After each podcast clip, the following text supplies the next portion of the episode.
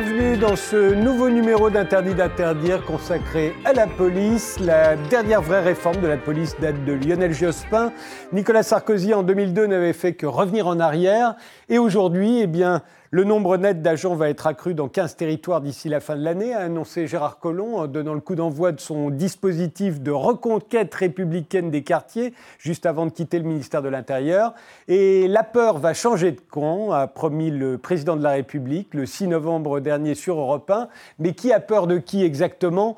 Pour en débattre, nous avons invité Sébastien Rocher, qui est politologue, directeur euh, de recherche au CNRS, spécialisé dans la police et la délinquance. Vous enseignez à l'école des commissaires de police de Lyon et vous êtes l'auteur de La police en démocratie chez Grasset, euh, un livre dans lequel euh, vous expliquez que la France n'a pas compris que la manière de faire de la police avait changé. Ici, dites-vous, on n'a aucune idée de la qualité du service. Ça n'existe pas. Alors quel est le problème que doit affronter la police aujourd'hui pour vous, Sébastien Rocher? Simplement sa démocratisation. Euh, ce qu'elle n'a pas complètement réalisé, c'est de devenir une police démocratique, une police qui limite l'utilisation de la force au maximum, elle peut le faire encore plus, une police qui prend en compte les demandes des citoyens et qui cherche à gagner la confiance euh, des usagers. Voilà, c'est ça le défi de la police. Rocco Contanto, vous êtes secrétaire départemental Paris du syndicat Unité euh, SGP Police, qui en octobre 2015 organisait un rassemblement auquel s'étaient jointes toutes les organisations syndicales de la police nationale pour demander protection et reconnaissance. Et en septembre dernier, un rassemblement place du Palais Royal pour réveiller les consciences, je cite, hein, de ceux qui ferment les yeux face au mal-être des policiers. 51 policiers s'étaient suicidés en 2017. En septembre, ils étaient 24 depuis le début. Euh, 2018, pour vous, la, police doit affronter quoi? Alors d'abord, un, petit propos, la police est républicaine, je tiens à le dire à ce jour, ça je le maintiens. Ensuite, Même si elle n'est pas démocratique, comme dit, euh, ou elle ne s'est pas démocratisée, comme dit Sébastien Rocher. On, peut avoir le débat. Oui, on l'aura. Euh, euh, bah, la, police, elle est confrontée aujourd'hui à une délinquance de plus en plus ultra violente, notamment au niveau des mineurs, au terrorisme et surtout au manque de reconnaissance sociale. C'est le plus important parce qu'il faut. De la part de la population, donc Non, non, pas, de, la ah. part de ces autorités tutelles. C'est ah, ça qui est important. Ça, je vous le développerai après. D'accord. Euh, Hélène Leuillet, vous, vous enseignez la philosophie à la Sorbonne et vous êtes euh, psychanalyste. Vous êtes l'auteur de Basse politique, haute police, euh, c'était chez Fayard, et de Tu haïras ton prochain comme toi-même, qui est paru l'année dernière chez Albin Michel. C'est sur la haine contemporaine que vous dites particulièrement puissante, notamment dans la jeunesse. que doit affronter la police aujourd'hui? La haine, justement? La haine, oui, la haine de part et d'autre. Hein. la haine de la population, la haine qu'elle suscite, la, propre haine. Et peut-être que si on va un peu plus loin, je dirais que la police, elle est en porte-à-faux complètement avec nos manières de penser. Elle doit représenter le tiers dans une société. Et aujourd'hui, on n'a plus du tout l'idée du tiers. On n'a que des duels. Donc euh, des haines. Le tiers, ce serait l'arbitre Ce, serait, l'arbitre. La police, c'est un grand arbitre, c'est le grand arbitre de la société. Et, aujourd'hui, euh, on, a, on a toujours uniquement des affrontements duels. Donc la police, c'est quelque chose que finalement, mentalement, on ne peut plus concevoir. Hein. On sait ce que c'est qu'un policier, mais on sait plus ce que c'est que, faire la police, qu'avoir des tâches de police. Hein. Et donc, évidemment, ça met aussi bien les policiers que la population en porte-à-faux avec cette tâche qui peut être tout à fait une tâche républicaine et démocratique. Mais à condition qu'elle soit euh, admise et pensée, comme telle. Notre quatrième invité, c'est Assa Traoré, la sœur d'Adama Traoré, dont le nom est devenu, à tort ou à raison, un symbole des violences policières. Elle est mais malheureusement pas encore arrivée. On la fera entrer sur ce plateau dès, son arrivée. Je propose déjà de faire un petit retour en arrière, euh, quelques cas euh, d'affrontements entre guillemets, mais parfois de véritables affrontements entre la police et d'autres parties de la société, notamment des jeunes. Regardez. Deux policiers pris à partie et rués de coups. La soirée du 31 décembre a basculé dans la violence à Champigny-sur-Marne, filmée et postée sur les réseaux sociaux. Les policiers ressortent avec une fracture au nez pour l'un, des commotions au visage pour l'autre et 7 à 10 jours d'incapacité totale de travail. Sur place, plusieurs dizaines de fonctionnaires se sont massés devant le bâtiment, drapeau du syndicat à la main.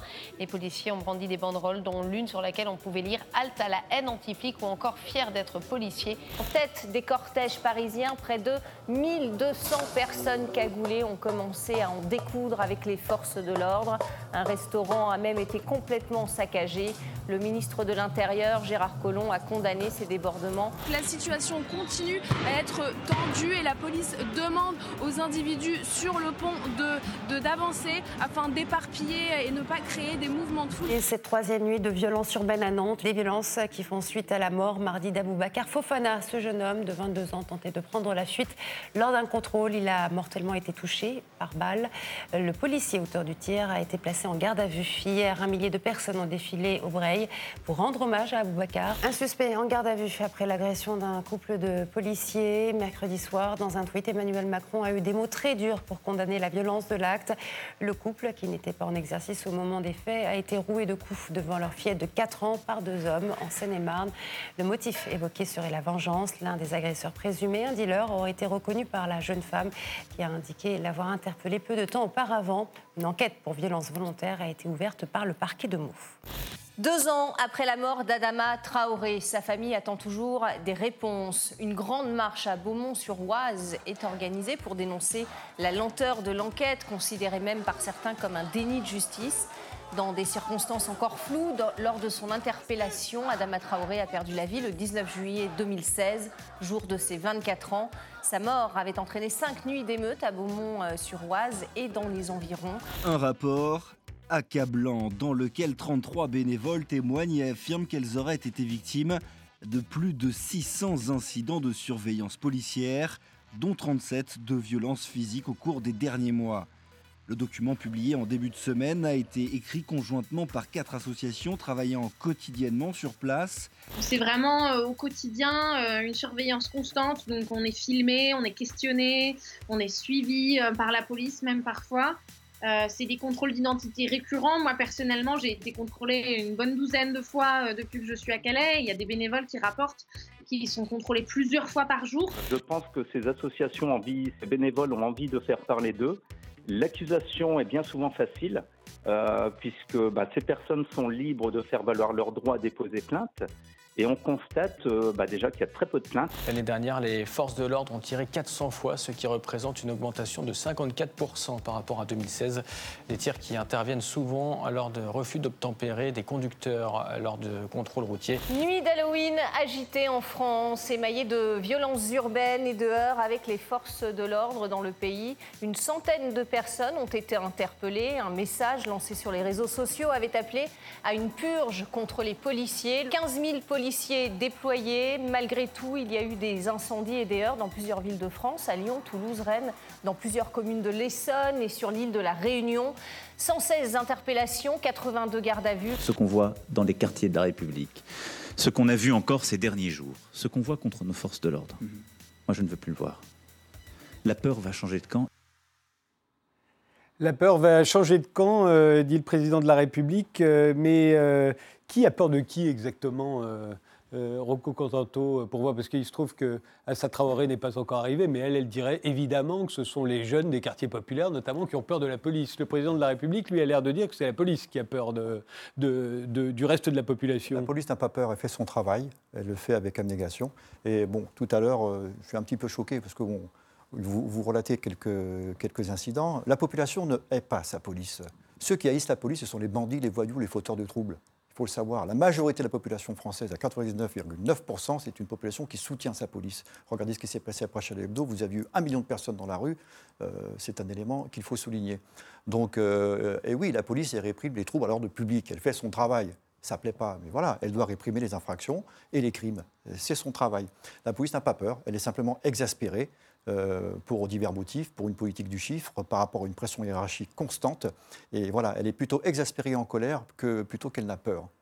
Euh, Sébastien Rocher, euh, vous n'êtes pas tout à fait euh, d'accord avec l'idée que la, population soutient sa police en France. Vous dites qu'on est certainement l'un des pays où la, population a le moins confiance dans sa police, en Europe en tout cas. Oui, alors, en, Europe, oui. Alors c'est vrai que la police fait un travail, je suis tout à fait d'accord, qui est particulier, parce que contrairement au médecin qui va soigner, mais qui va aussi donner des injonctions et parfois des obligations, la police va contraindre et dans un certain nombre de cas, elle va utiliser la force. Mais en fait, pas tout le temps, il ne faudrait pas non plus dramatiser la situation française, mais c'est vrai qu'elle va le faire. Donc c'est un métier qui a des, et, et vous Dites d'ailleurs dans votre livre que c'est une, des polices qui tue le moins. Alors, en, comparativement aux États-Unis, à la Russie, au Brésil, on, les policiers français sont euh, beaucoup moins euh, associés à des homicides au cours des opérations de police. Voilà. Euh, c'est sûr, en Europe, c'est certainement pas le meilleur élève, mais au niveau mondial, on serait quand même dans le, dans le, peloton, de, tête.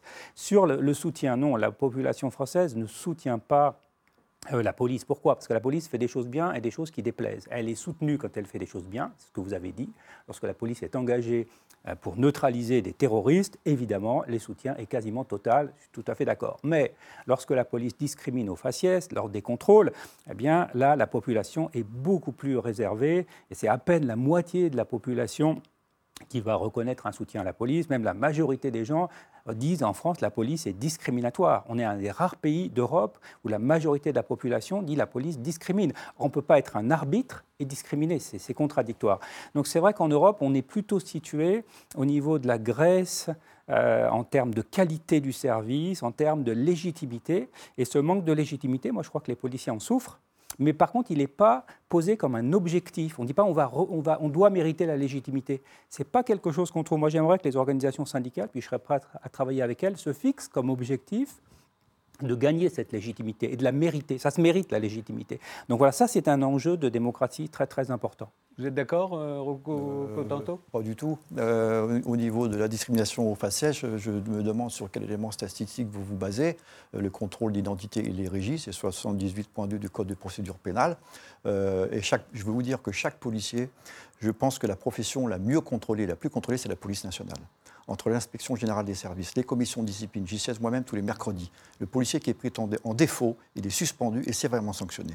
Donc là, il y a un contrôle qui est fait. On n'est pas, c'est pas la police euh, de, euh, du Chili des années 70. Je suis désolé. la police française, elle est républicaine. Bien sûr, elle est, elle est, contrôlée, mais elle est peu contrôlée par rapport à d'autres. En France, il faut savoir que le système de contrôle de la police est très imparfait et il est très intérieur à la police. C'est-à-dire que c'est la police qui s'autocontrôle avec des éléments périphériques qui sont aujourd'hui le défenseur des droits, qui est indépendant, évidemment, et des formes de contrôle judiciaire. Mais on n'a pas du tout la sophistication du système de contrôle des Anglais, qui ont l'IPCC, Independent Police Complaint mmh. Commission, Independent.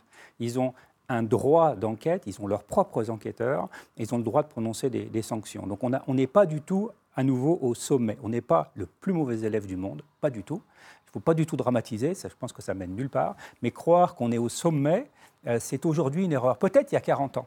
Mais comme on n'a pas changé le système depuis 40 ans, on n'est plus 40 ans, au sommet. qu'on n'a pas changé de système ben Oui, parce qu'on a fait marche arrière. En fait, on est revenu au début des années 80. Euh, euh, et en termes d'amélioration, de, par exemple sur le système de contrôle, il y a eu des petites améliorations apportées par l'IGPN. D'ailleurs, il, faut les, il faut les féliciter en matière de transparence. Mais on a attendu 2018 pour publier les chiffres des tués par la police au cours des opérations en France.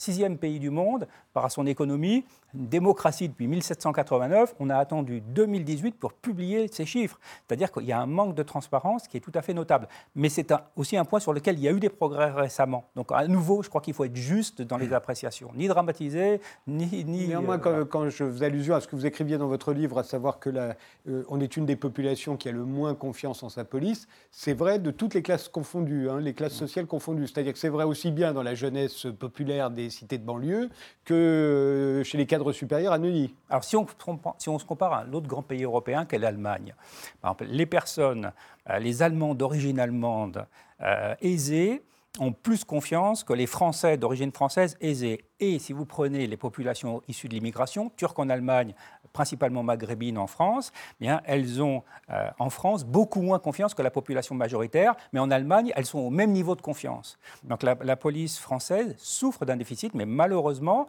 c'est quelque chose sur lequel il n'y a, pas, euh, il a pas de plan d'action. Il n'y a, pas, de réflexion, il n'y a, pas, de politique là-dessus? Malheureusement, des partis politiques, non, on ne voit rien. Il y a simplement, euh, voilà, on manque de 10 000 personnels. 10 000 personnels, ils sont peut-être utiles, mais ce n'est pas une stratégie. Pour gagner la confiance, il faut une stratégie. Cette stratégie, moi, je, malheureusement, je l'attends toujours. Hélène Leuillet, euh, la déclaration d'Emmanuel Macron, la, peur va changer le camp, euh, vous, la, vous la comprenez comment, euh, vous? Ah, écoutez, je pense que. Rocco Cotanto, il dit la police n'a pas peur. Ben, oui, enfin, je ne sais pas. En vérité, ce qui me pose problème, c'est cette question de camp, comme vous le suggériez tout à l'heure. Enfin, je veux dire, la question, c'est pas. Il n'y a pas le camp de la police et le camp de la population. C'est-à-dire que quand on en arrive là, c'est qu'effectivement, bah, il y a vraiment un problème et un grand déficit de sens. Euh, et, voilà, moi, c'est ça qui me pose problème dans le discours du président de la République, comme s'il y avait, euh, comme si on entérinait qu'il y avait le camp des citoyens d'un côté et le camp de la police de l'autre. Il n'entendait peut-être pas ça, il entendait dire plutôt les voyous, ceux qui, ceux qui euh, s'en prennent à la police.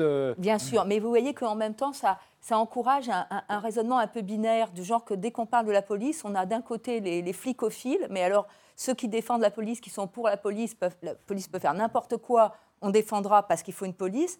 Et puis les, ce que j'appellerais les flicophobes, hein, comme il y a des technophiles et des technophobes. Et puis bon, pour cela, euh, vraiment, tout ce que fait la police est mauvais, il faut tuer des flics, etc. Et je veux dire, c'est un petit peu dommage, enfin, comme le dit Sébastien Rocher, ou comme vous le dites aussi, euh, c'est que, bon, euh, il y a effectivement des, contradictions internes dans la police. Je crois qu'on peut pas nier qu'il y a eu une bureaucratisation de la police, je crois que vous le suggériez aussi, qui fait que la mission de proximité qui traverse mais toutes les activités de police, y compris la police judiciaire ou la police de renseignement, pas seulement la police d'ordre. Il y a cette mission de proximité qui est perdue de vue par des méthodes de management bon, qui sont euh, tout à fait inopérantes pour la police. Puis de l'autre côté, pardonnez-moi, il y a parfois un corporatisme policier qui fait que, bon, dès qu'il y a une bavure, aussitôt on voit la police de manière défensive se refermer, sauf l'IGPN, mais du coup, ça conforte aussi le raisonnement de, la base. Et la police se sent attaquée, alors même que parfois, bah, il y a des agents qui disent bah non, tel collègue, il est vraiment trop violent, etc. Mais il ne faut pas que ça se dise. Alors qu'il me semble que s'il faut qu'il y ait un débat sur la police, s'il y a quelque chose du déficit de sens que vous évoquez euh, aussi tous, enfin concernant la police, qui peut euh, être changé, eh bien, il faut que, ça puisse circuler librement, qu'un euh, policier ne se sente pas lié au corps police, alors que parfois il y a des choses que intérieurement il désapprouve, euh, et que ça, il, faut que ça puisse être dit. Hein. je, veux dire, quand on est enseignant, bon, ben, parfois on sait qu'il y a des collègues qui font mal leur travail, on ne va pas se cacher de, le penser et de, dire on ne devrait pas enseigner de cette manière. Pourquoi est-ce que quand il s'agit de la police, on ne peut pas Il y a tout de suite une réflexe défensive et tout de suite l'argument de la peur. Moi, je crois qu'il faut faire très attention avec l'argument de la peur, hein, de toute façon. Je veux dire, c'est un argument extrêmement dangereux à manier parce que euh, la peur ne se laisse pas discipliner. Je veux dire, par peur, on peut faire des choses tout à fait étrangères même à sa propre conduite habituelle. Donc, faut faire attention à Emmanuel Macron, lors de la dernière campagne présidentielle, était l'un des rares candidats, voire peut-être le seul, qui n'avait jamais utilisé le mot peur. Euh, ben voilà, il y vient. Il y vient. vrai. Et, je pense qu'il faut se méfier parce que quand il y a de la peur, la haine vient très vite quand même. Et que là, on est déjà tellement de discours de haine. Particulièrement à l'égard de la police, euh, parce que... Écoutez, il est vrai que la police, en ce moment, euh, suscite, je ne sais pas si on peut dire de la haine, mais en tout cas de la méfiance. Mais on, euh, avant l'émission, on évoquait la question de la vétusté des locaux, puisqu'il y a eu un concours de photos, vous savez, où on a montré... À où les policiers eux-mêmes ont montré. Hein, voilà, les, commissariats sont dégradés. Et vous savez, quand, c'est une histoire vécue, un, jeune se fait arrêter parce qu'il a un morceau de shit dans la, dans la poche, et que quand il sort du commissariat, euh, il est relâché, évidemment, euh, il a une amende, enfin je sais pas ce qu'il a, enfin peu importe sur le plan judiciaire, mais il a passé la nuit au poste. Et quand il sort, il est tellement imprégné d'une mauvaise odeur, hein, de, l'odeur du commissariat, qu'il euh, faut mettre les vêtements tout de suite à la machine à laver. Qu'est-ce que ça signifie que les commissariats soient dans cet état de védusté Au niveau même du service public, il faut faire attention parce que euh, au niveau même du service public, ça braque la, population contre la police. Et des parents qui auraient été furieux et qui maintenaient euh, euh, voilà, leur enfant, bon, ben voilà, maintenant ça va pas, c'est vraiment une bêtise. Mais là, ils se disent, mais c'est pas possible qu'il ait passé cette nuit-là. Hein. Donc ça, ça monte la police, ça monte la population contre la police. Et c'est dommage, parce que je veux dire, euh, on ne voit pas ce que un peu de propreté euh, pourrait nuire à la sanction, enfin ne pourrait pas nuire à la sanction pénale. Je veux dire, Contento, il y a eu beaucoup de choses de dites hein, là. vous savez, un gardé à vue, euh, lorsqu'il est en garde à vue dans un commissariat, il y reste un jour. Le policier, il y est tout le temps. Hein. Vous avez des commissariats qui sont vétustes, notamment en Seine-Saint-Denis. Hein. Allez voir le commissariat de Saint-Denis, je peux vous dire. Vous avez des rats qui se baladent dans le commissariat. Euh, alors, il y a des progrès qui ont été faits euh, sur l'immobilier, mais pas assez. Il faut une réelle volonté politique. Il faut y mettre le paquet. Et là, on assiste depuis quelques années à une espèce de saupoudrage. On colmate un peu les brèches, on met un coup de peinture, mais il y a des choses à refaire. Pour ça, il faut de l'argent, et, mais, il faut une réelle volonté politique. C'est ça qui est important. Néanmoins, à chaque fois, euh, les ministres successifs, les gouvernements promettent plus d'argent, plus d'effectifs, plus de policiers, plus de protection. Là, je parle de protection physique. C'est un bon enjeu électoral, hein, la police. Plus, d'armes aussi. Et, euh, et, euh, on demande à quoi aux policiers en échange? Plus d'interpellations.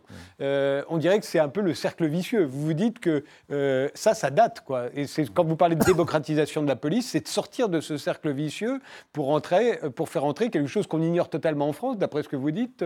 Et, et vous le savez, puisque vous enseignez à l'école des commissaires de police, c'est la satisfaction du service. Le fait, l'idée que les usagers sont satisfaits du service que leur offre la police. Oui, moi je pense qu'il faut une vision pour la police, il faut dégager une vision, donc il faut un endroit où on veut aller et une boussole pour, euh, pour y aller. Bon. Et ça, euh, je- mon analyse, c'est qu'aujourd'hui, on ne l'a pas. Je vois aucun document public qui nous explique qu'est-ce qu'on va faire avec la police et comment. Et à partir de là, on pourra choisir comment on utilise les différents moyens. Vous dites, par exemple, pardon de vous interrompre, mais vous dites, par exemple, que la police, elle n'est pas là pour maintenir l'ordre. C'est une, c'est, on a- on- c'est- c'est une erreur d'interprétation de la mission Ouais. policière. C'est- c'est- le maintien de l'ordre, c'est la conséquence euh, de la mission, mais ce n'est pas le but de la mission. Le but de la mission, si la police est un service de l'État, c'est le bien-être. C'est la confiance. C'est ça. La fonction de l'État, c'est de, de produire de la confiance dans la société.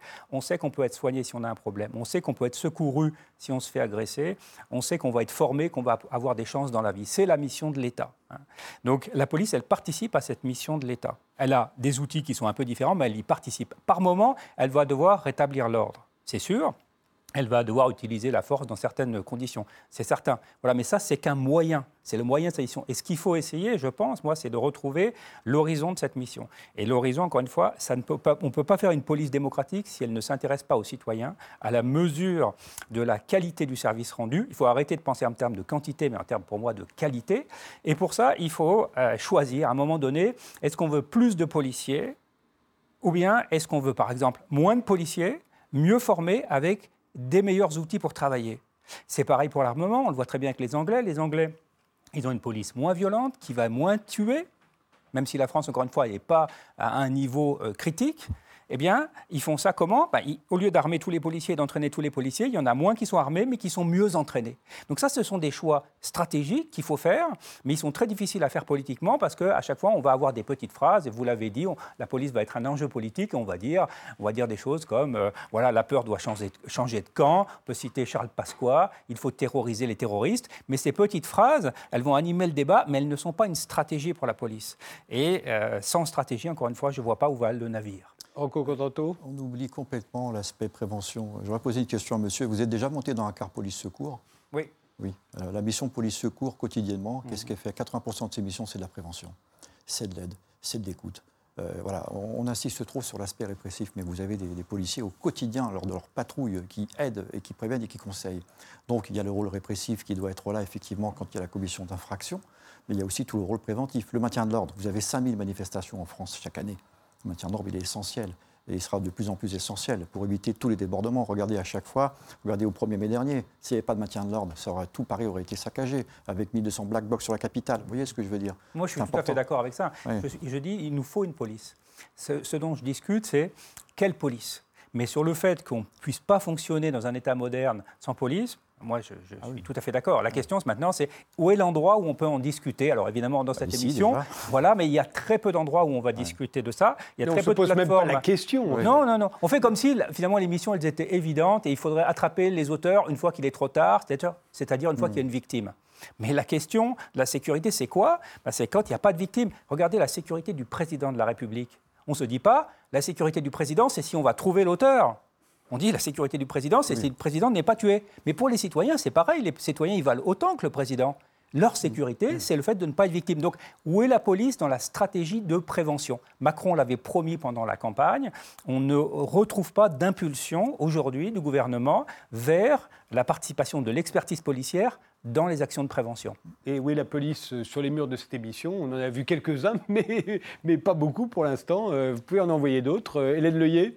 Oui, bah, c'est vrai que le débat pour ou contre la police, il est complètement piégeant, parce que je crois qu'effectivement, euh, quelle que soit la société dont on rêve, on, a bien besoin d'un arbitre quand il y a des, situations de violence, et ça ne, pas, permet pas de penser. Moi, si vous voulez, euh, ce qui fait le déficit de sens, je pense, de la, police, hein, si vous voulez euh, mon avis, actuellement, ce qui fait qu'aujourd'hui, en fait, la police n'appartient pas à nos schèmes mentaux et que donc les politiques n'arrivent pas à avoir une volonté suffisante pour insuffler ce sens, cette direction et prendre ces mesures pour, pour la police, c'est qu'au fond, la police, dans cette mission de stabilisation qui est celle de l'État hein, en général, que Sébastien Rocher vient de rappeler à l'instant, la police a affaire à tout ce qui ne va pas dans une société. Et c'est sûr que ça, il faut le dire aux jeunes qui veulent entrer dans la police.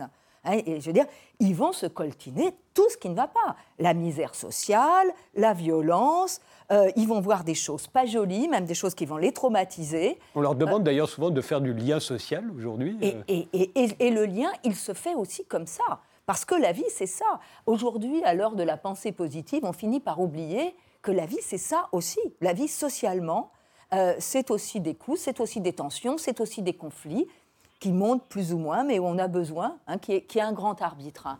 Et donc, tant qu'on n'aura pas l'idée de, euh, que, ça existe, hein, parce que parfois, bah, on a le sentiment aussi parfois que les policiers se plaignent de quelque chose qui fait partie de leur métier. Pardonnez-moi, parce que vous voyez, j'essaye de casser le corporatisme, parce que moi, je suis aussi convaincue que, bon, dans toute, dans toute société, il y a une police, il faut une police, c'est que la police, elle est pacifiante.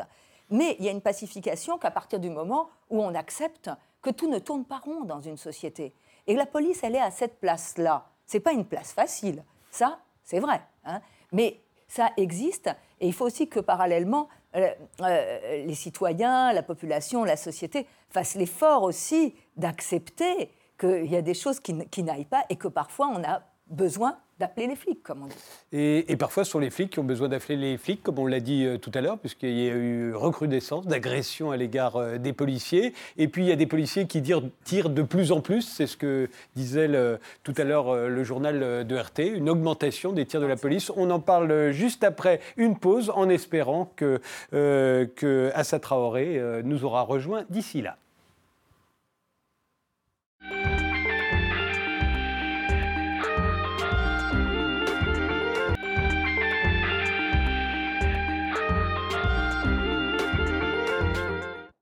Et voilà, de retour euh, dans, euh, eh avec euh, Hassana Traoré, qui vient, Traoré, qui vient d'entrer. Alors, je rappelle qui sont mes invités. Sébastien Rocher, qui a publié La police en démocratie, Rocco Contento du syndicat Unité SGP Police, euh, il est né le secrétaire départemental pour Paris, Hélène Leuillet qui est philosophe et psychanalyste, l'auteur de tu, tu, haïras ton prochain comme toi-même, et Assa Traoré, vous êtes la sœur d'Adama Traoré, vous êtes membre du comité, euh, du comité Traoré, non, Justice et vérité pour Justice et vérité pour Adama. alors Adama Traoré, son nom est devenu à tort ou à raison un symbole des violences policières. Euh, euh, le comité Adama réclame toute la vérité sur son décès par asphyxie euh, à la gendarmerie de Persan le 19 juillet 2016. C'était le jour de son anniversaire.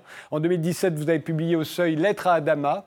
Et le 18 juillet dernier, euh, une lettre ouverte au président de la République euh, Emmanuel Macron. Euh, ce débat, nous l'avons organisé à cause de, phrases du président de la République qui disait la, peur va changer de camp. J'imagine que pour vous, cette phrase, quand vous l'avez entendue, vous vous êtes n'êtes pas dit exactement ce que le président de la République avait dans la tête. La peur va changer de camp. Pour vous, la peur, elle est de quel côté? La peur, elle a toujours été du côté des jeunes elle n'a pas changé. Ce jour-là, ce jour-là de 19 juillet, euh, le jour de son anniversaire, quand mon frère se fait tuer, il est juste sur son vélo avec son bob et son bermuda et sa chemise à fleurs, euh, juste en train de faire un, tour de vélo. Et quand il croise ces gendarmes, bah, il a peur. Il a peur parce que ce jour-là, il n'avait pas sa pièce d'identité. Et on sait très bien comment ça se passe. Et quand, on rencontre des policiers ou des gendarmes, bah, ça se finit par de la violence, par de l'humiliation, euh, par des, et par la mort et ça ramène à la garde à vue. Et ce jour-là, mon frère, il a eu peur, comme tous ces jeunes qui courent, qui courent quand ils croisent la police ou les gendarmes, parce qu'aujourd'hui, euh, malheureusement, elle est violente, elle humilie, et euh, ce n'est pas, pas la fonction des policiers. Si les policiers devaient respecter la déontologie euh, de, de leur fonction, pas, elle serait là pour nous protéger, et non pour nous humilier, et non pour nous frapper, et non pour nous mutiler.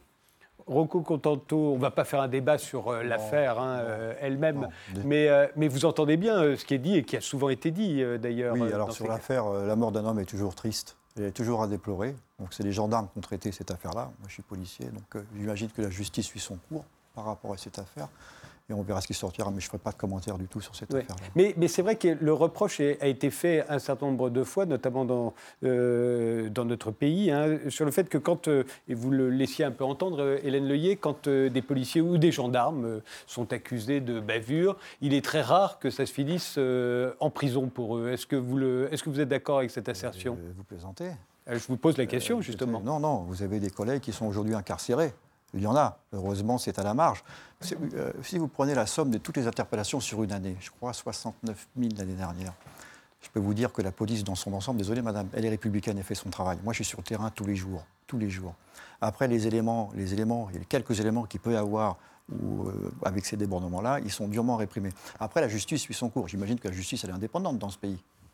Mais bon, vous avez des collègues qui sont aujourd'hui incarcérés par rapport à des choses euh, qui ont été faites, qui ont été commises. Sébastien Rocher bah, Disons que moi, je pense que euh, enfin, je pense comme tout le monde ici que l'idée, c'est qu'il y ait le moins de morts possible. Donc, le moins de morts possible dans la population, le moins de morts possible chez les policiers. on sait que la police française peut mieux faire. Comment est-ce qu'on le sait? Parce qu'on regarde les autres pays européens. Donc, on voit qu'il est possible, dans une démocratie, de faire fonctionner un système de maintien de l'ordre qui diminue au maximum le nombre de cas où des personnes sont sévèrement blessées ou tuées. Donc la police française peut mieux faire. Donc est-ce qu'elle veut mieux faire? Donc ça, ce n'est pas une décision des agents sur le terrain. À nouveau, ce qu'il faut regarder, c'est le ministre, c'est le président de la République et le ministre de l'Intérieur, M. Castaner, et les outils qui servent à fixer les standards et les pratiques.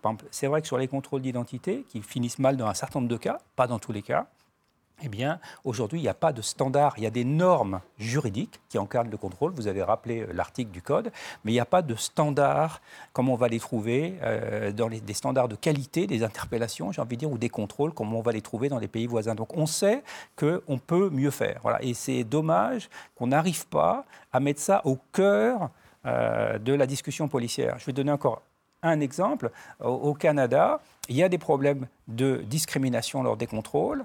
Euh, il y a eu aussi eu des émeutes. Ce n'est pas un pays où il s'est rien passé. Hein. Euh, mais il y a à l'intérieur de la police une cellule spécialisée qui est en charge de lutter contre la discrimination. C'est-à-dire que les policiers, euh, le service de police de la ville de Montréal, ils disent on veut faire mieux.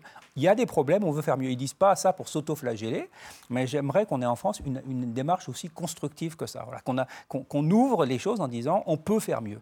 si on ne peut pas faire mieux, qu'on nous le dise si on est au maximum euh, possible, à ce moment-là, si la police française est parfaite, il n'y a plus rien à faire. Mais si elle n'est pas parfaite, il y a quelque chose à faire. Mais il y a aussi un cas particulier en France. On a l'impression qu'il y a dans la culture française euh, quelque chose qui fait qu'on n'aime pas la police. Euh, vous le confirmez, Hélène Leuillet Je crois qu'il y, a eu toujours dans l'histoire de la police des hauts et des bas. Enfin, je veux dire, par exemple, le préfet Lépine a pris, au 19e siècle, a pris la police dans un état de, de grande corruption et puis il l'a redressée. Je pense que c'est vrai qu'il y a des forces républicaines dans la police, je, suis tout à fait d'accord avec vous. Il y, a, une mission républicaine dans la police qui est toujours existante. Mais il n'y a pas que ça. Malheureusement, il n'y a pas que ça. Il n'y a pas seulement quelques brebis galeuses.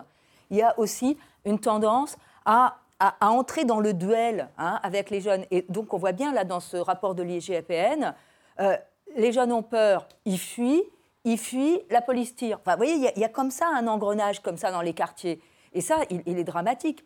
Dans la, il est vrai que dans la police, l'ordre donné compte énormément. Le mandat qu'on donne à la police donne énormément. Ça ne peut pas venir seulement des policiers. Hein. Et ça, je veux dire, euh, dans toutes les époques de la police, on voit une variation des, attitudes policières en fonction du l'ordre, hein, de, l'encadrement qui est donné à la police. Quand il y a euh, un ministre, des préfets qui disent attention là, pas, pas, pas de, on ne frappe pas, on ne tape pas. Hein, vous voyez, des, choses comme celle-ci, qu'on ne donne pas tout pouvoir. Hein, comme, vous savez, la peur va changer de camp. Ça peut être entendu d'une manière tout à fait dramatique. Ça peut être entendu comme faites tout ce qu'il faut pour ne plus avoir peur. Hein. Donc, il faut faire très attention à, ce qu'on dit, au mandat qu'on donne à la police. C'est vrai que pour ça, je vous rejoins. Je vais vous citer un exemple sur le maintien de l'ordre. Le maintien de l'ordre en France, il est exporté dans le monde entier. C'est un modèle. Euh, je faire référence aux dernières manifestations du 1er mai. Vous n'avez pas eu de blessés parmi la population. euh, le, préfet de police de Paris, euh, dans les ordres qu'il donne, c'est éviter le plus possible les blessés. Alors, il y a eu les dégâts au domaine public, il y a eu un McDonald's de cassé, il y a eu un, garage Renault, me semble-t-il. Les manifestations, manifestations anti-Wem Combry, pareil. 100 policiers au tapis, vous avez vu deux blessés parmi les manifestants. Donc là-dessus. Ça, ce sont des faits réel. Moi, j'y étais. Vous voyez ce que je veux dire hein Ça, je suis tout à fait d'accord. Je pense que le préfet de police a très bien géré la manifestation. on est dans le syndrome Malik, fait... Malik encore, hein, vous savez. Hein, c'est Malik Ousekine, euh, qui était mort en 1986, euh, euh, après, enfin, à l'issue des, manifestations contre la loi de Vaquet. à l'époque, c'était les gendarmes mobiles, sur les, gendarmes motorisés. non, le préfet peut, et la police peut tout à fait bien gérer certaines manifestations, et l'ordre public a été bien géré. Par contre, la France n'est plus du tout en Europe un modèle. Il faut le savoir. L'était il y a 20 parce que c'est comme ça qu'on progresse, c'est comme ça que les entreprises font. Elles font des benchmarks, elles regardent pourquoi telle entreprise arrive à faire mieux pour moins cher. C'est exactement la même logique pour la police et pour l'université, pas simplement pour la police. C'est par comparaison qu'on peut savoir où on est. Et aujourd'hui, la police n'est plus, la police française n'est plus une référence en matière de maintien de l'ordre. Les nouvelles théories de la gestion des foules ont complètement euh, fait monter au premier plan à nouveau le Danemark et l'Allemagne. Bon, il faut le savoir. Il ne faut pas imaginer qu'on va rester toujours là où on était il y a 40 ans. Donc ça, ça existe. La police française n'est pas la plus mauvaise en maintien de l'ordre. Je ne dis pas ça. D'ailleurs, il n'y a pas de classement. Je sais que parfois, ou le ministre ou les représentants syndicats disent on est les meilleurs, mais il n'y a aucun classement officiel qui, le dit. Hein. Vous avez des délégations du monde entier qui viennent euh, en France euh, pour prendre, entre guillemets, des leçons sur le maintien de l'ordre encore. Oui, tout à fait. Renseignez-vous. Mais ça, c'est une chose. Le maintien de l'ordre, c'est une chose. Mais maintenant, le contrôle d'identité, le raid qui est fait dans une cité de, de banlieue, c'est une autre forme d'intervention Donc là, on n'est pas dans la gestion des masses, mais effectivement, on va avoir le problème de la discrimination et de la méfiance des minorités par rapport à la police. La France n'est pas le seul pays du monde, hein, ça n'est pas affligé par un mal incroyable. Ben, les relations entre euh, la police aux États-Unis et les minorités noires sont très euh, mauvaises. En France, les relations entre police et minorités sont également particulièrement mauvaises. On a maintenant beaucoup d'études qui ont mesuré ça avec précision. Moi, si mon frère, euh, il meurt comme tous euh, ces jeunes garçons des quartiers, bien évidemment, il meurt parce qu'ils sont euh, noirs ou sont arabes, parce qu'ils viennent de ces quartiers. Quand ces forces de l'ordre dans, dans, les quartiers, il n'y a aucune communication hein, qui est faite avec cette jeunesse-là. Ils vont tout de suite les violenter, tout de suite les humilier, tout de suite les frapper. C'est le rapport qu'il y a entre les forces de l'ordre et les policiers. Euh, et les jeunes des quartiers. Aujourd'hui, c'est ce qu'on veut dénoncer. Aujourd'hui, euh, nous avons euh, des policiers, des gendarmes qui ont un permis tuer entre les mains. Ce permis de tuer qui laisse aucune chance à nos jeunes de vivre. Aujourd'hui, on est dans un pays où ils ont un droit de mort sur la vie de nos frères, où ils ont eu un droit de mort sur la vie de mon petit frère. Et ça continue à se passer comme ça.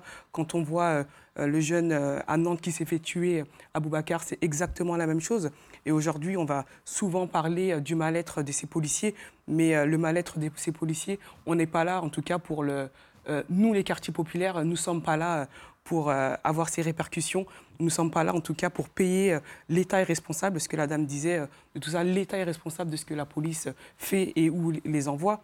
Et aujourd'hui, pour moi, c'est déplorable et c'est primaire même de, de, ramener en tout cas les violences policières et le mal-être de ces policiers dans leurs fonctions euh, à la mort de mon petit frère ou à la mort de ces jeunes garçons euh, des quartiers. Quand on dit que la peur va changer de camp, la peur a toujours été dans notre camp. Quand on voit les policiers, on a peur de mourir. Quand on voit les gendarmes, on a peur de mourir. Parce qu'aujourd'hui, ils ont euh, cette légitime défense qu'ils ont et qui ont le droit en tout cas de nous ôter la vie.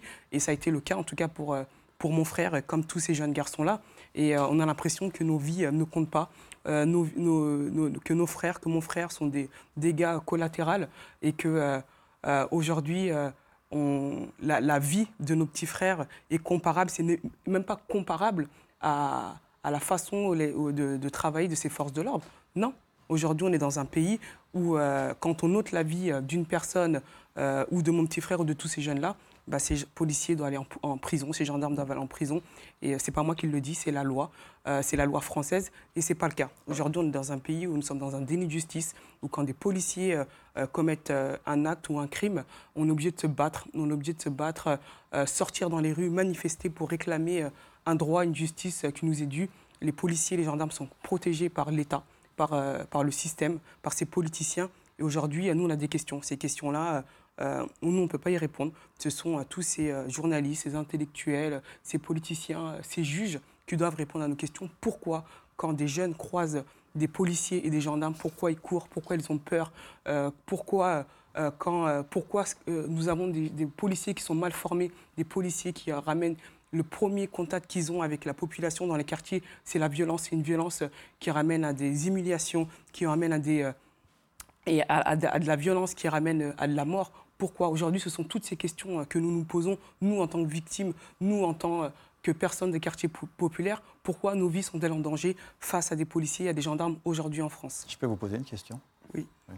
Euh, vous, dé- vous dépeignez une police violente et raciste surtout. Comment vous expliquez qu'il y a beaucoup de personnes ori- d'origine de minorités maghrébines ou africaines qui rentrent dans la police nationale aujourd'hui? Ça, c'est pas un justificatif pour moi. C'est pas du tout un Parce que vous justificatif. savez, euh, Euh, Moi, j'ai que- beaucoup de collègues qui sont d'origine maghrébine, africaine, c'est pas un. Non, mais c'est un fait. Non, mais c'est pas un justificatif pour moi. Dire que dans la police, nous avons euh, euh, des personnes maghrébines et noires euh, prouve que vous n'êtes pas raciste. Bien évidemment, la police est raciste, les gendarmes sont racistes. Si mon frère Adama Traoré se fait tuer ce 19 juillet, le jour de son anniversaire, ici, ces jeunes de quartier se font tuer, c'est parce qu'ils sont noirs, parce qu'ils sont arabes et parce qu'ils sont dans le quartier. Je pense que la relation et le contact que vous avez avec les jeunes qui sont dans les centres-villes n'est pas du tout la même. Quand mon frère vient se faire, quand mon frère vient se faire interpeller ce jour-là, ils viennent armés comme s'ils allaient en zone de guerre.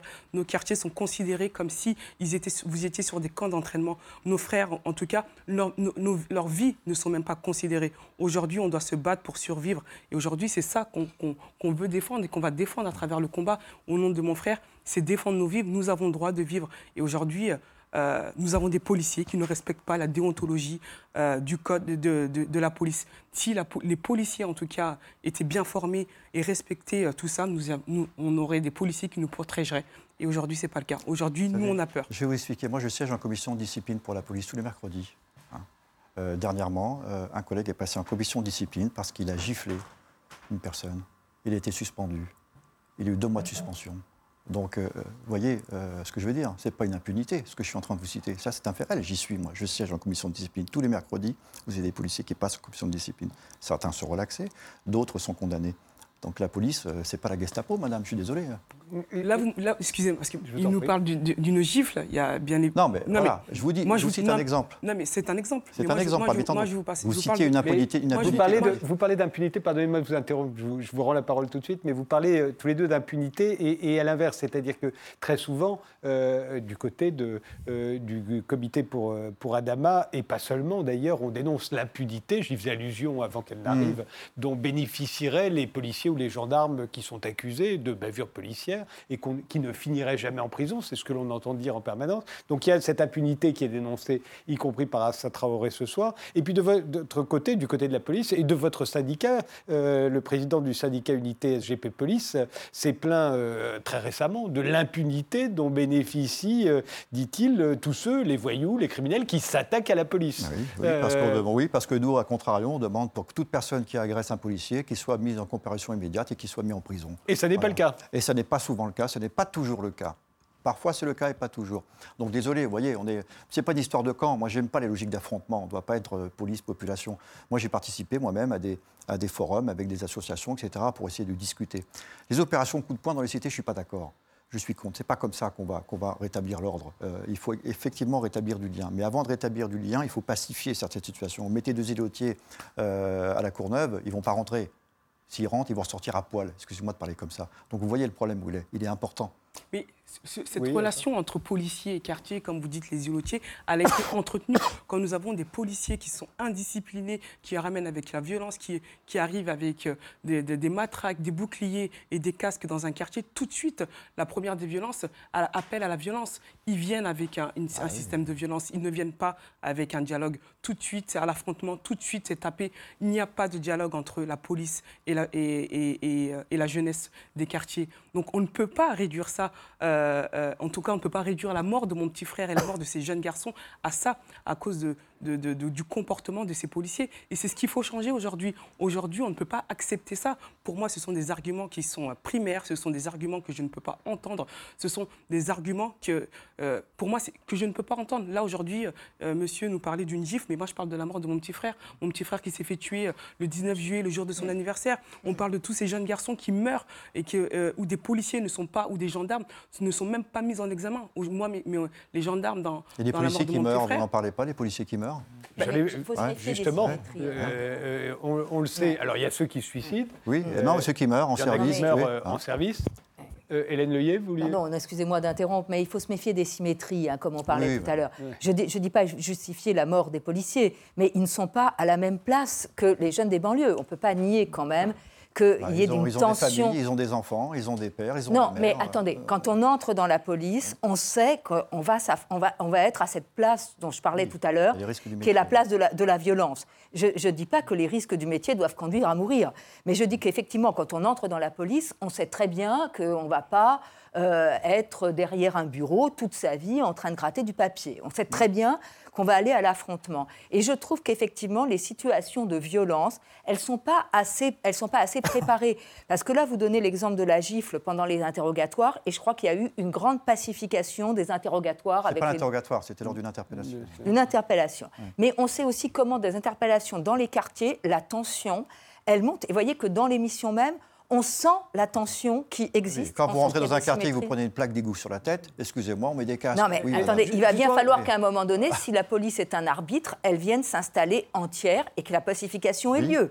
Ou alors c'est la guerre. Ça serait l'idéal. Euh, voilà. Mais, ça, la police de sécurité du quotidien, elle devait être faite pour ça. Pour l'instant, on n'a rien vu. Parce que ce sont des techniques de police. On les connaît. Moi, j'aimerais juste rebondir sur ce que le, monsieur a dit quand des policiers meurent.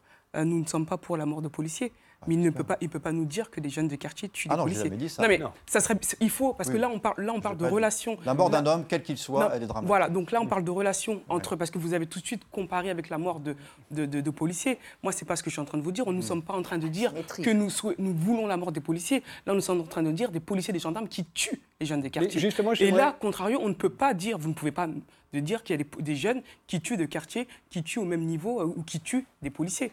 Et, justement, euh, peut-être une dernière comparaison avec euh, l'étranger, euh, Sébastien Rocher. Est-ce, qu'il est-ce que les, policiers français sont plus victimes de violences, qu'elles mènent à leur, à leur mort ou pas, que, dans les autres pays européens euh, comparables Oui, il y, a, un peu plus que dans les autres pays européens. Euh, à peu près 16 policiers et gendarmes en mission. Alors ça varie suivant les, années parce qu'il y a en mission et en service, mais disons en mission au moment où ils exercent une fonction de, police. Est-ce qu'il y a quand même... Il n'y a pas que ça. On a vu euh, tout à l'heure dans, les, extraits du, du JT que je, diffusais, il y a aussi ce couple de policiers qui est attaqué chez lui, par exemple. Voilà, il n'est pas en service. Voilà, hein. voilà, voilà. Mais si, on, si on, on a donc deux euh, qui, euh, qui, tiennent les chiffres en disant entre 16 et 25, 26 suivant les, suivant les années. Hein. Non, non, non, de décès. Hein. Ah oui, de décès, parce que vous parliez de. de non, non, d'agression, oui, non, de, décès, je crois que décès. Hein, voilà. Et il y a quand même une symétrie. Par an. Par an, par, par, année, voilà. Et donc, on a les pays, si vous voulez, où on a les plus forts niveaux de violence dans la population. Va, euh, et de la police envers la population, on va retrouver les plus hauts niveaux de décès aussi de policiers en service. Euh, je discutais avec un chef de police brésilien et euh, pour lui, la violence qui est exercée par la police brésilienne est normale, elle se comprend. Il me disait, voilà, il y a 5%, il n'y a que, entre guillemets, 5% des homicides au Brésil qui sont causés par la police. Bon, en France, ce n'est pas le dixième de ça. Mmh. Donc dans les pays violents, la police est plus violente et la police est plus tuée. Et dans les pays qui le sont moins, qui seront des modèles, moi je dirais, pour la, France, on, a à la fois moins de policiers tués et la police qui tue moins de gens. Donc il y a bien une forme de symétrie entre la quantité de violence qui est exercée de part et d'autre. Il y a bien une relation conflictuelle. Et c'est cette relation conflictuelle en France, et particulièrement dans les zones pauvres, qui doit faire l'objet d'une politique particulière. On n'a pas de système particulier pour policer les zones pauvres. Donc il n'y a pas de formation spécifique. Il y a des modules, il n'y a pas de formation. La question de la Pardon, la question de la confiance qui est essentielle au Danemark, c'est l'ossature de la formation du policier. Le policier, on lui dit le jour où il entre dans l'école que son objectif, c'est de gagner la confiance. En France, c'est pas ce qu'on apprend. On va apprendre, force va rester à la loi, on va avoir une formation juridique. Mais l'idée que, que la police est une relation, ce n'est pas encore aujourd'hui quelque chose qui est suffisamment central. Et je ne suis pas en train, encore une fois, de dire que la France est toujours la dernière de la classe partout. Mais par contre, pour moi, les marges de progrès, elles sont réelles. Mais c'est important aussi hein, la comparaison que vous disiez, parce que vous disiez pourquoi on compare toujours, euh, pourquoi comparer à d'autres pays. Moi, mon frère, il est mort euh, à cause de, ces techniques d'immobilisation euh, que vous utilisez, que j'appelle mortelles, qui sont interdites dans plusieurs pays européens qui sont interdits dans plusieurs États aux États-Unis. Et moi, aujourd'hui, j'ai une question. Pourquoi sont-elles encore euh, euh, pratiquées en France d'immobilisation parlez-vous exactement Plaquage ventral, clé, qui sont interdits dans plusieurs... Le plaquage au sol, il est... qui sont interdits dans plusieurs il pays pas interdit européens. en France. Dans pays européens et dans, des États, dans des États aux États-Unis pourquoi cette technique, sachant qu'elle ramène le plus fréquemment, et surtout à des Noirs et à des Arabes, elle la ramène le plus fréquemment à la mort, pourquoi continue d'être pratiquée alors que nous avons des pays, des pays frontaliers qui interdisent parce qu'ils connaissent la dangerosité de ces techniques que vous utilisez en France Si le plaquage au sol était mortel, euh, je pense qu'il y aurait 10 000 morts par an dans ce pays. Hein. Euh, vous savez, quand une personne, euh, je ne parle pas du tout de votre frère, attention, hein, quand une personne ne veut pas se laisser interpeller, quand elle a commis une infraction ou un délit, il faut bien l'interpeller. Le plaquage au sol permet de la menotter. Et c'est une technique qui, est codifiée, qui est enseignée, et si elle est bien pratiquée, normalement, il n'y a pas de risque. Après, je n'ai pas tous les tenants et tous les aboutissants de votre affaire. Je ne sais pas. Non, non, mais je ne parle même pas que de mon affaire, parce que quand on regarde euh, les morts qu'on a eues dans toutes les familles, euh, dont euh, la Minjeng et d'autres familles, on voit que cette technique-là emmène à la mort. Et la question se pose aujourd'hui, j'aimerais la poser, nous, nous sommes tous présents là, pourquoi des États, des pays frontaliers l'interdisent, des, États aux États-Unis l'interdisent, mais la France continue peut-être de la pratiquer. Effectivement, nous n'avons pas 10 000 morts, mais pour nous, les morts que nous avons euh, suite à ces techniques-là sont assez importantes. Euh, pour, pour euh, nous sommes à presque deux morts par mois en France, et dont ces techniques-là qui emmènent le plus fréquemment à la mort. Donc aujourd'hui, c'est une question qu'on emmène à la police et à les gendarmes sur leurs pratiques de fer qui sont utilisées sur nos quartiers. On le redit, nos quartiers ne sont pas des camps d'entraînement. Dernier mot, il nous reste que deux minutes, Sébastien Rocher et Hélène Leuillet. Oui, juste sur, effectivement, en France, il y a un certain nombre de techniques qui sont légales, ça a été dit. Ça ne veut pas dire qu'elles sont bonnes parce qu'elles sont légales, ça veut dire qu'elles ont été codifiées. Et c'est vrai qu'on va avoir l'utilisation des flashballs, qui est une particularité. On a très peu de pays qui vont utiliser ce type d'armes. On a les grenades de désencerclement, qui sont aussi euh, des armes que beaucoup des autres pays, euh, polices européennes ne vont pas utiliser, et d'autres techniques d'immobilisation. Donc on a le droit, en tant que citoyen euh, et en tant que chercheur, de questionner ces messages, et par contre ces outils c'est une manière de, procéder. Ce n'est pas une accusation du policier qui la met en œuvre. Parce que le policier qui, la met en œuvre, il est, il est formé pour les utiliser. C'est une, encore une fois, une question aux chefs de la police, à ceux qui conçoivent le système, à ceux qui conçoivent le contrôle. Dernier mot, Hélène Oui, et puis je crois qu'il y aurait peut-être un geste fort si dans la police, quand il y a vraiment... Euh, bon, quelque chose comme l'affaire euh, Adama Traoré ou bien euh, l'affaire Théo à Aulnay-sous-Bois, s'il y avait une vraie désolidarisation au sein de la police, de ces pratiques-là, je pense que ce serait un message très fort pour la population. Sur l'affaire Théo, il n'y a, pas de désolidarisation à avoir par rapport à cette affaire, je suis désolé. Moi, je voudrais rendre, hommage à mes collègues et j'insiste et je dis et je persiste à dire que la police dans ce pays, elle est républicaine. Voilà, tout simplement. moi, personnellement, je ne peux pas vous laisser euh, finir en disant que bah, vous rendez hommage à vos collègues, sachant je que. hommage. Non, mais vous pouvez leur rendre hommage parce que vous êtes en tout cas dans cet état d'esprit-là qui est malheureusement, parce qu'après ce débat-là, si vous avez encore du mal à vous remettre en question en disant effectivement qu'il y a un réel problème, qu'il y a une pratique à faire et que vous dites que nous avons des policiers qui sont là, qui tuent, euh, qui emmènent à la mort, euh, à, ces jeunes, des quartiers, des gendarmes, en tout cas pour la, part de mon frère, et de dire qu'on leur rend hommage. Et tant que nous n'aurons pas des policiers, des bons policiers, qui vont dénoncer en tout cas euh, ces mauvais policiers qui ne sont pas dans la déontologie de respecter euh, les codes de la police, bah, on aura du mal à avancer et ça sera très difficile. Donc rendre hommage à des policiers qui emmènent fréquemment à la mort dans nos quartiers, c'est, pour moi, c'est, très difficile à entendre. Et j'espère qu'en tout cas que toutes les personnes qui ont suivi cette émission prendront conscience de ce qui se passe en tout cas dans nos quartiers, qui ne resteront pas spectateurs, parce qu'effectivement, ce qui se passe dans, nos, quartiers est très violent. Et c'est une violence qui nous ramène le plus fréquemment à la mort. Merci tous les quatre d'avoir participé à ce débat. Euh, je vous donne rendez-vous euh, dans un autre numéro d'Interdit d'interdire. Je vous souhaite de passer une très bonne soirée.